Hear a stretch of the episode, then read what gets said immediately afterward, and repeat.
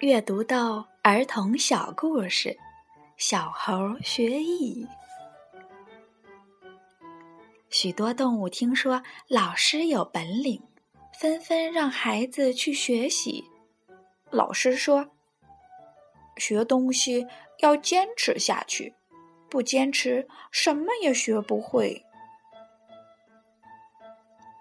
猴妈妈早早的给小猴报了名。他对小猴说：“上课要认真听，知道吗？”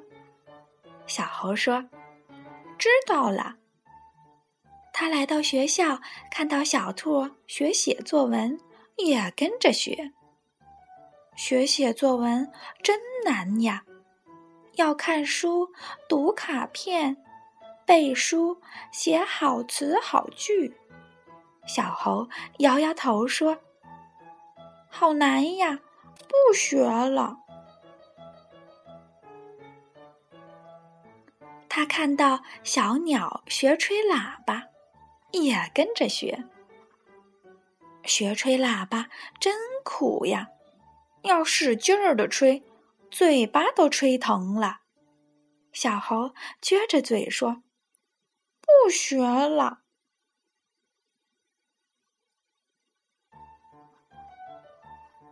他看到小羊学跑步，也跟着学。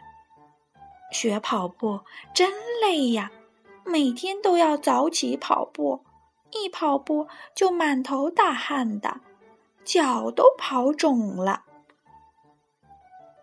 小猴说：“我不学跑步了。”结果呀，小兔、小鸟、小羊。在才艺比赛中都得了第一名。小猴呢，在旁边后悔地看着，因为他怕苦怕累，什么也没学会呀。